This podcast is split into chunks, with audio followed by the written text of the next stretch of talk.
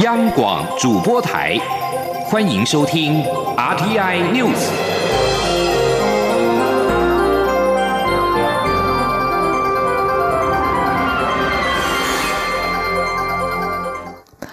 各位好，我是张睡华，欢迎收听这节央广主播台提供给您的 RTI News。瑞士世界经济论坛 （WEF） 每年十月间公布全球竞争力报告，今年受到疫情冲击，决定不排名，但仍然在今天发布二零二零全球竞争力报告特别版本，肯定台湾拥有健全金融体系、医疗保健普及以及过去应对病毒经验，这些关键竞争力强化了应对疫情的能力。记者杨文君报道。瑞士世界经济论坛 （WEF） 针对约一百四十个国家、一百余项统计及调查指标，于每年十月间公布全球竞争力报告。由于全球竞争力评比反映各国的经济实力和繁荣程度，颇受各界重视。不过，今年受到疫情影响，WEF 决定不排名，但发布特别报告，内容提到具备五大条件的国家更有能力去对抗疫情。包括数位化程度高、好的国家治理、社会安全网跟金融体系完备程度、完善的医疗体系，以及有过传染病经验的国家。国发会经济发展处处长吴明慧指出，除了前面两项，其他三项台湾都被点名，显示台湾在疫情发生时就提供及时的补助，防止企业裁员或破产，以及医疗保障制度完善，甚至控制疫情方面都获得肯定。他说：“有历经过这样的冲冲击的这种国家，哎，他比较有能力去应应这一次的 COVID COVID nineteen 哈。那当然，他指的就是 SARS 的经验，所以这时候他就提到说。”诶，像韩国啊、新加坡啊、台湾啊，他们可以再去掌控，就是去控制、围堵这个疫情，可以控制相对比较好。那就是因为他们过去有过处理这一次这样的疫情传播的经验。至于为何数位化程度台湾未被点名，吴明会认为报告中是举例能不能远距上班，让经济运作不中断，或是用科技能力监控疾病传播等。台湾受疫情程度较小，所以没有展现，但数位化已经在我们的基因里面了。中央广播电台记者杨文君台北采访报道。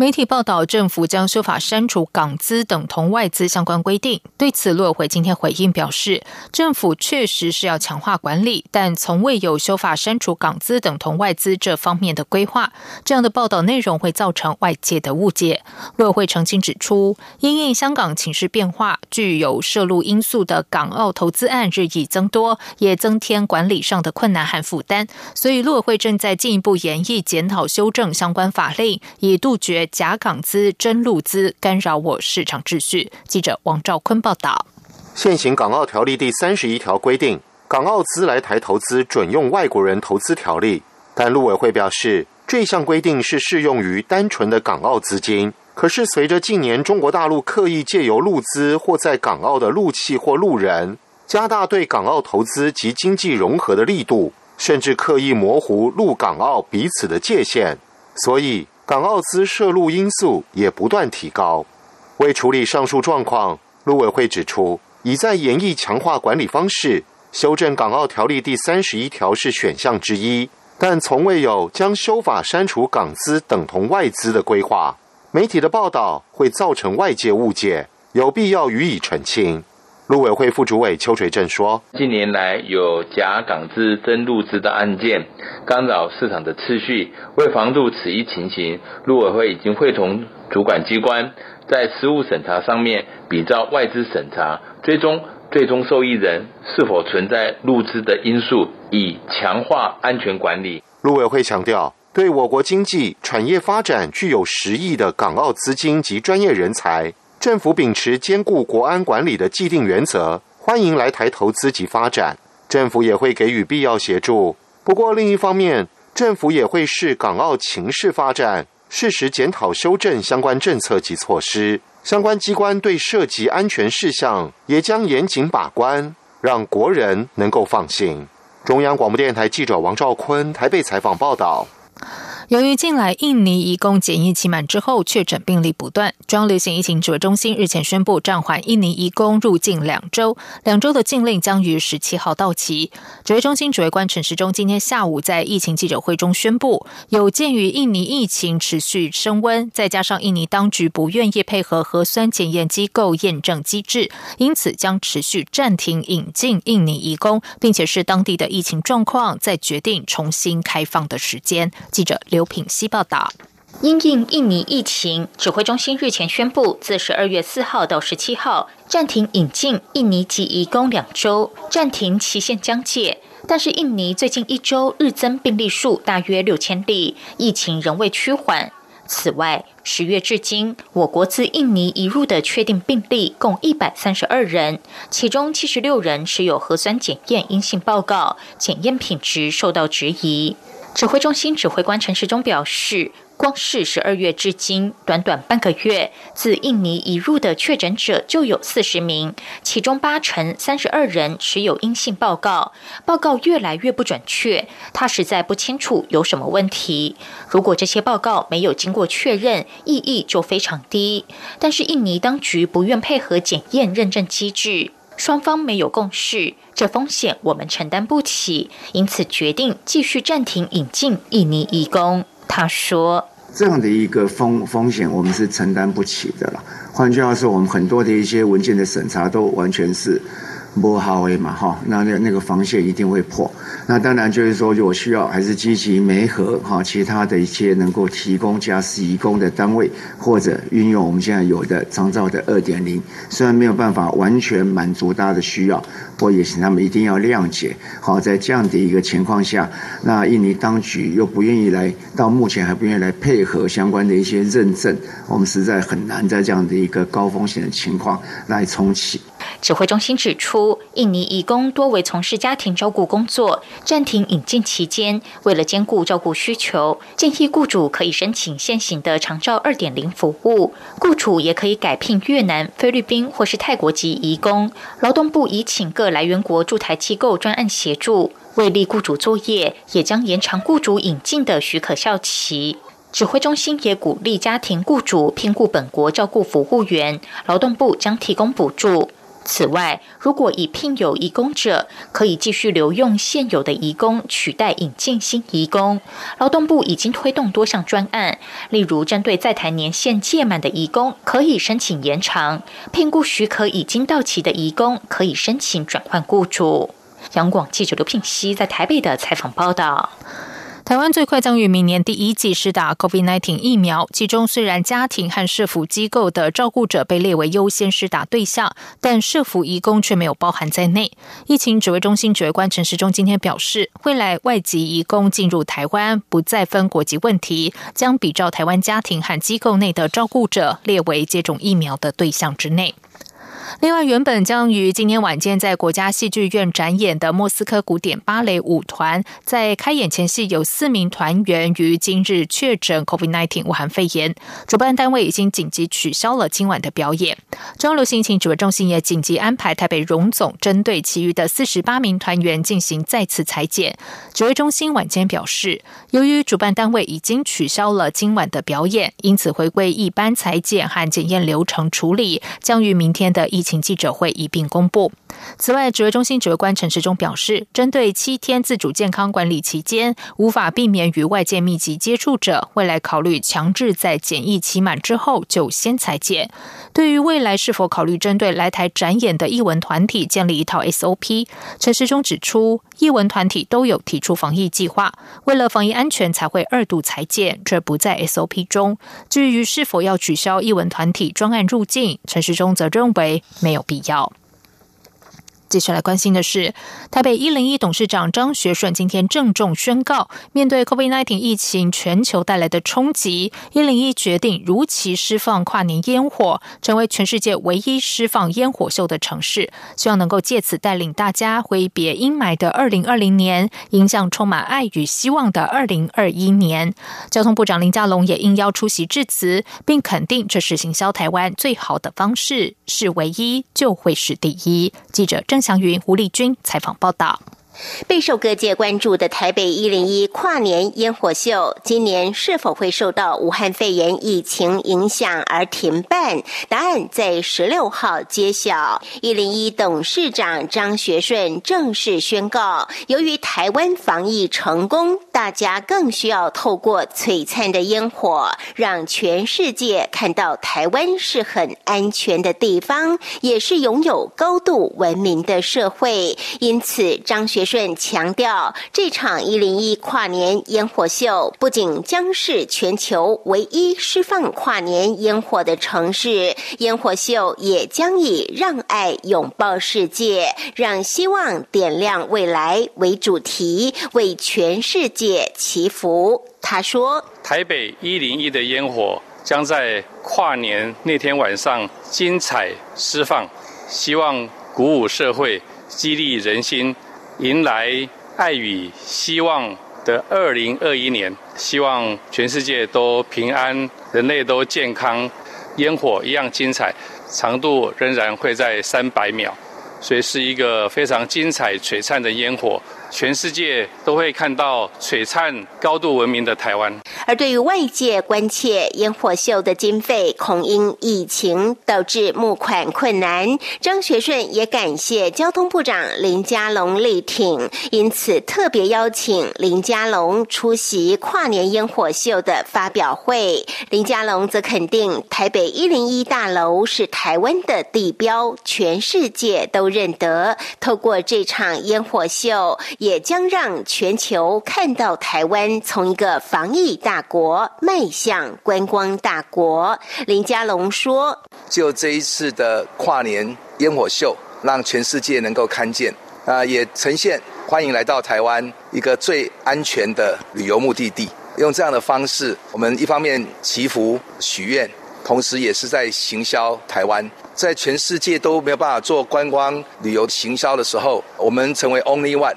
那行销的效果就会更好，Only One 一定就会是 Number One 啊，我们是唯一啊。就会是第一。一零一跨年烟火秀将透过灯光、音乐、点灯与烟火的整合串联，三百六十度的全景视角和四面立体的方式来呈现。届时将有一万六千发的烟火点亮夜空，让全世界再度为台湾惊艳。中广电台记者郑祥云、吴丽君在台北采访报道。在外电消息方面，欧洲最大经济体德国境内的 COVID-19 武汉肺炎疫情越发的严峻，迫使柏林当局宣布加强封锁，以遏制病毒扩散。同时，德国因为疫情而病亡的人数也创下单日新高，来到九百五十二人。德国总理梅克尔与十六邦首长十三号开会讨论之后，担心不断升高的疫情失控，决定从今天开始实施严格的封锁措施，并且最快到明年一月十号才会视情况解除。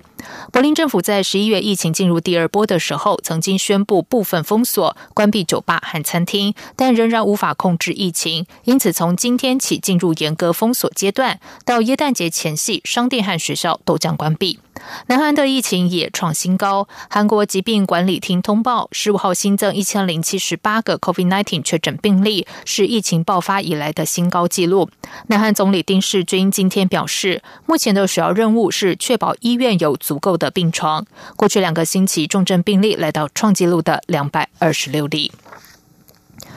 环保团体和阿拉斯加原住民团体十五号要求美国的安克拉治一阶联邦法院，在川普总统下个月卸任之前，暂停美国内政部开放北极国家野生动物保护区供石油和天然气探钻。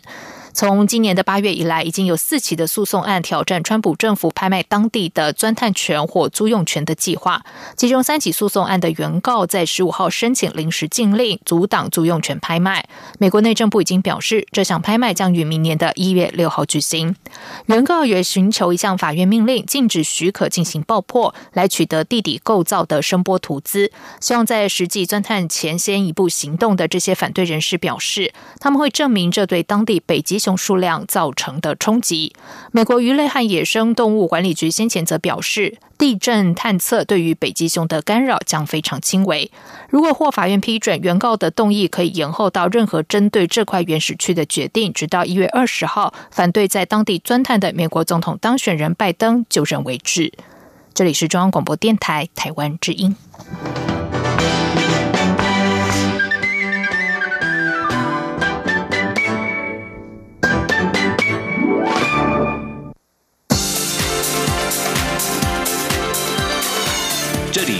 中央广播电台台湾之音，欢迎继续收听新闻。时间是十九点十五分，欢迎继续收听新闻。中央研究院和台湾综合研究院今天都分别发布最新经济成长率预测。中研院预估今年经济成长率为百分之二点七一，明年为百分之四点二四，甚至不排除超过百分之五。台综院则是相对保守，预估今年经济成长率为百分之二点五二，明年为百分之三点五三。记者杨文君报道。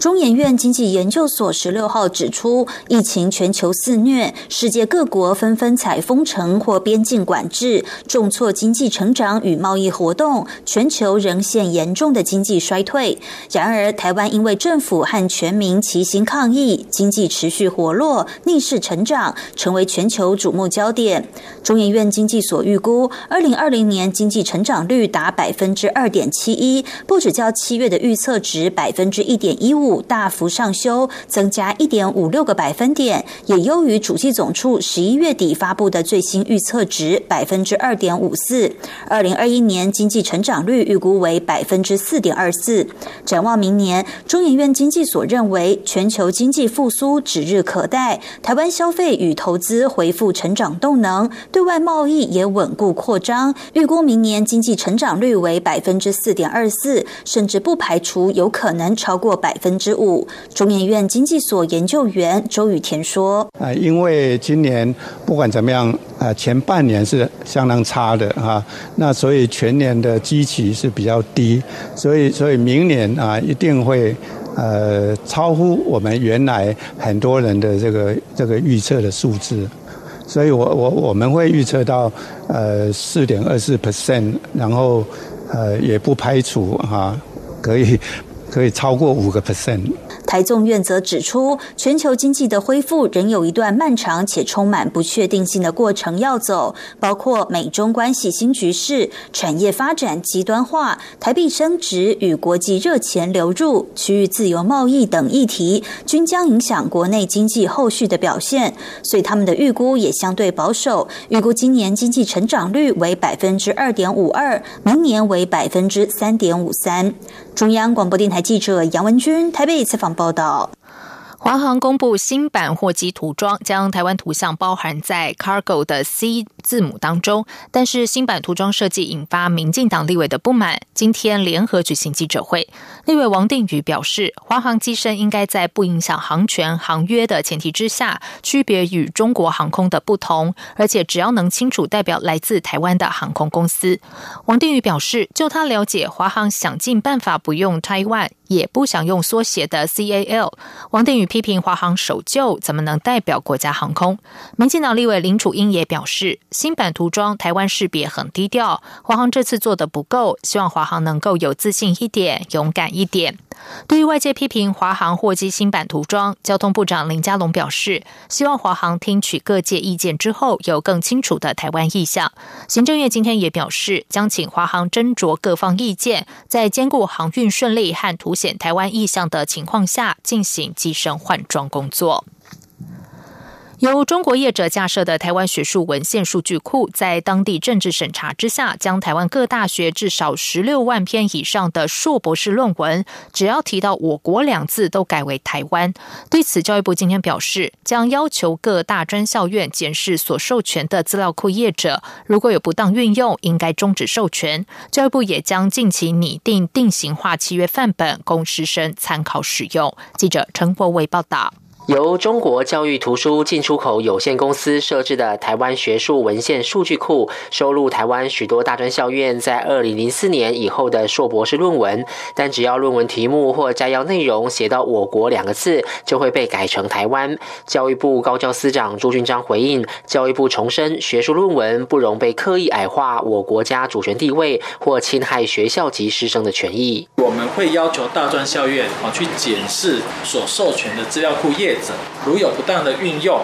必要时要终止授权并提醒学生，如果发现论文被不当的运用，有逾越啊授权的范围时啊，可以要求要终止授权，并得请求赔偿。朱军章说，教育部已邀集智慧财产领域的学者专家，讨论授权给资料库业者授权书内涵的合理性，并将拟定定型化契约范本，提供学校师生参考使用。包括学校请学生去签授权的那一个哦定型化契约，以及学校跟业者在签授权的这个契约，我们都会提供定型化的范本。教育部也指出，针对特定民间资料库业者的商业行为，是否确有配合中国大陆言论审查、擅改论文内容等违反著作权法的情势，或违反两岸人民关系条例等相关规定，教育部会在邀请经济部、智慧财产局及陆委会共同商定处理原则，避免类似情形再度发生。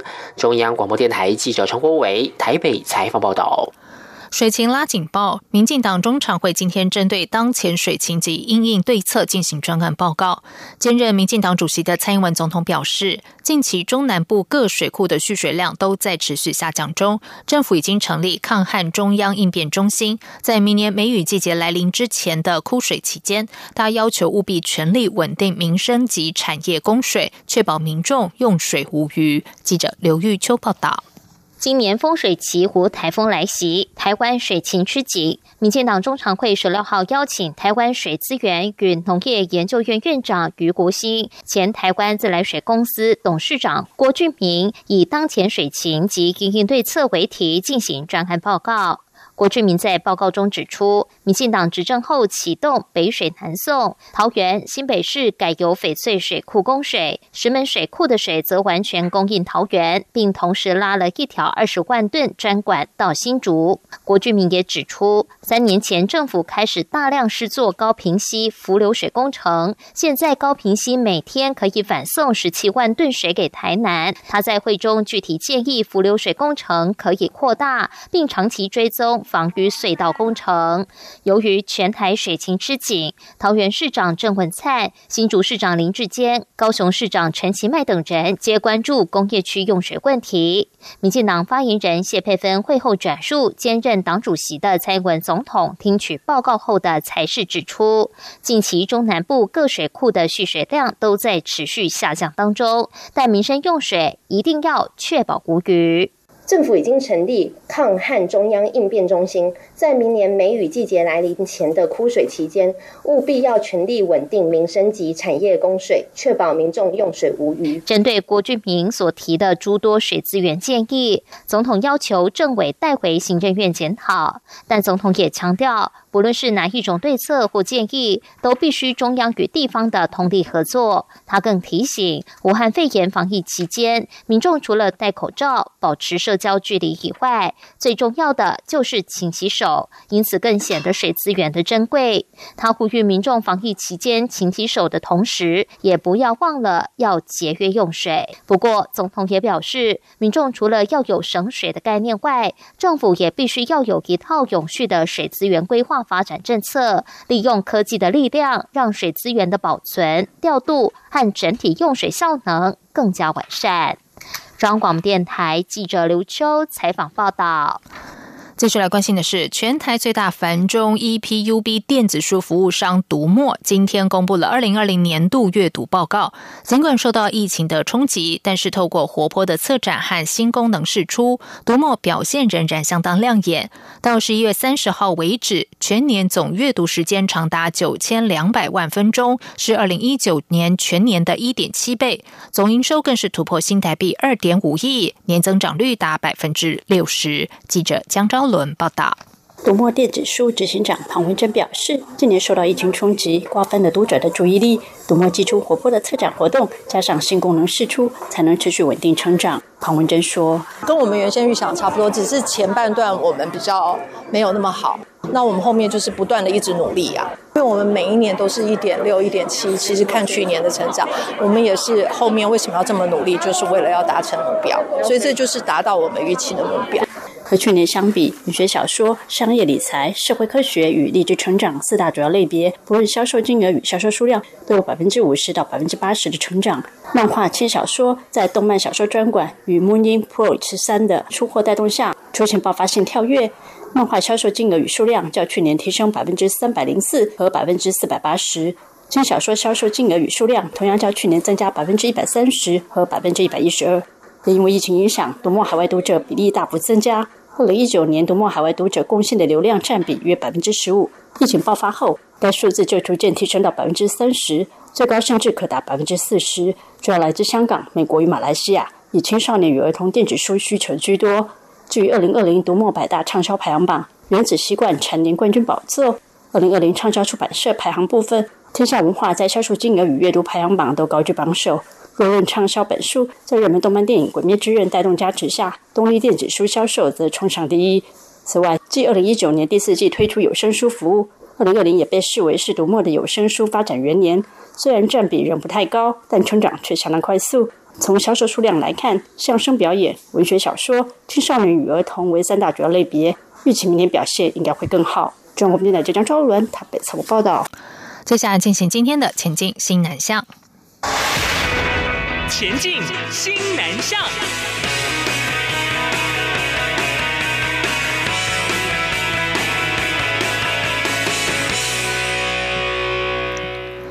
新北市教育局这个月举办新著名语文教学支援人员共备社群期末发表，透过中文及新著名语文的双语教案演示以及桌游教具发表，让近一百五十名新著名与老师观摩，相互交流教学经验。记者陈国维报道。新北市首创七国新著名语文共备社群，让新著名语教师以中文理解课程教学内容及多元文化，再透过自身母语掌握教案内容和教学方式。新北市教育局副局长刘明超表示，新著名语文共备社群由聘任督学及辅导团的校长担任师傅，共同带领老师们精进教学。今年是第三年办理，共有六组五十九位教学支援人员参与，利用假日探究课程设计教。学策略及评量方式，这个是我们国家一直以来南向之后一个很重要的一个趋势跟政策。听说哦，这是我们所有辅导团最多校长加入的一个团，所有校最多的哈，这所以真的要特别谢谢。共备社群期末发表会公开观课、议课，并推选代表分享双语教案。国中组越南语老师曾女香提到，她在新北市已经有十年以上的越南语教学经验。为了精进教学，她近三年都有参加共备社群，增加在教学时使用字卡、图卡及简报的机会。新北市国教辅导团新著名语文辅导小组总召曾秀珠则表示，会中发表的桌游教具采用第四册第二课的下课了。为主题展示大富翁桌游和扑克牌，引领新著名与老师提升学生学习乐趣与成效。中央广播电台记者陈国伟新北采访报道。台科大学生组组成了志工团队，带领新著名第二代学童了解母国文化，练习说妈妈的语言，并且化身小网红拍影片介绍母国文化，以增进文化认同感。台湾科技大学今天表示，在台科大数位学习和教育研究所教师翁杨思倩和人文社会学院教师王莹共同的策划之下，台科大学生担任小老师，前进新北市石门国小、三支国小、老梅国小，透过趣味课程教新二代学童认识母国文化和美食特色，并结合数位媒材拍影片，让小朋友介绍东南亚文化。台科大应用外语系学生谢宇璇表示，虽然备课很辛苦，但上完课后发现小朋友们更认同母国文化，让他相当感动。新北市石门国小学生邱子恩的母母亲来自印尼，他决定拍摄影片介绍实用印尼语。邱子恩说自己从没去过印尼，也不会说印尼话，虽然听得懂一些，但只会说你好，其他都是为了拍影片特别学的。也因为拍摄影片，让他展开学印尼语的第一步。南华大学越南二加二旅游专班有学生在饭店超时打工。教育部高教司长朱俊章今天表示，学校没有适时解决问题，教育部将先暂停南华大学明年度招收境外生，待具体改善，并经教育部实地确认后再决定是否恢复招生。朱俊章指出，这个旅游专班并非新南向国际产学合作专班，是南华大学和越南合作的境外专班。由于境外生一周不可攻读超过二十小时，教育部也将针对学校疏于辅导的情况，追究相关主管和人员的责任。以上新闻由张旭华编辑播报，这里是中央广播电台台湾之音。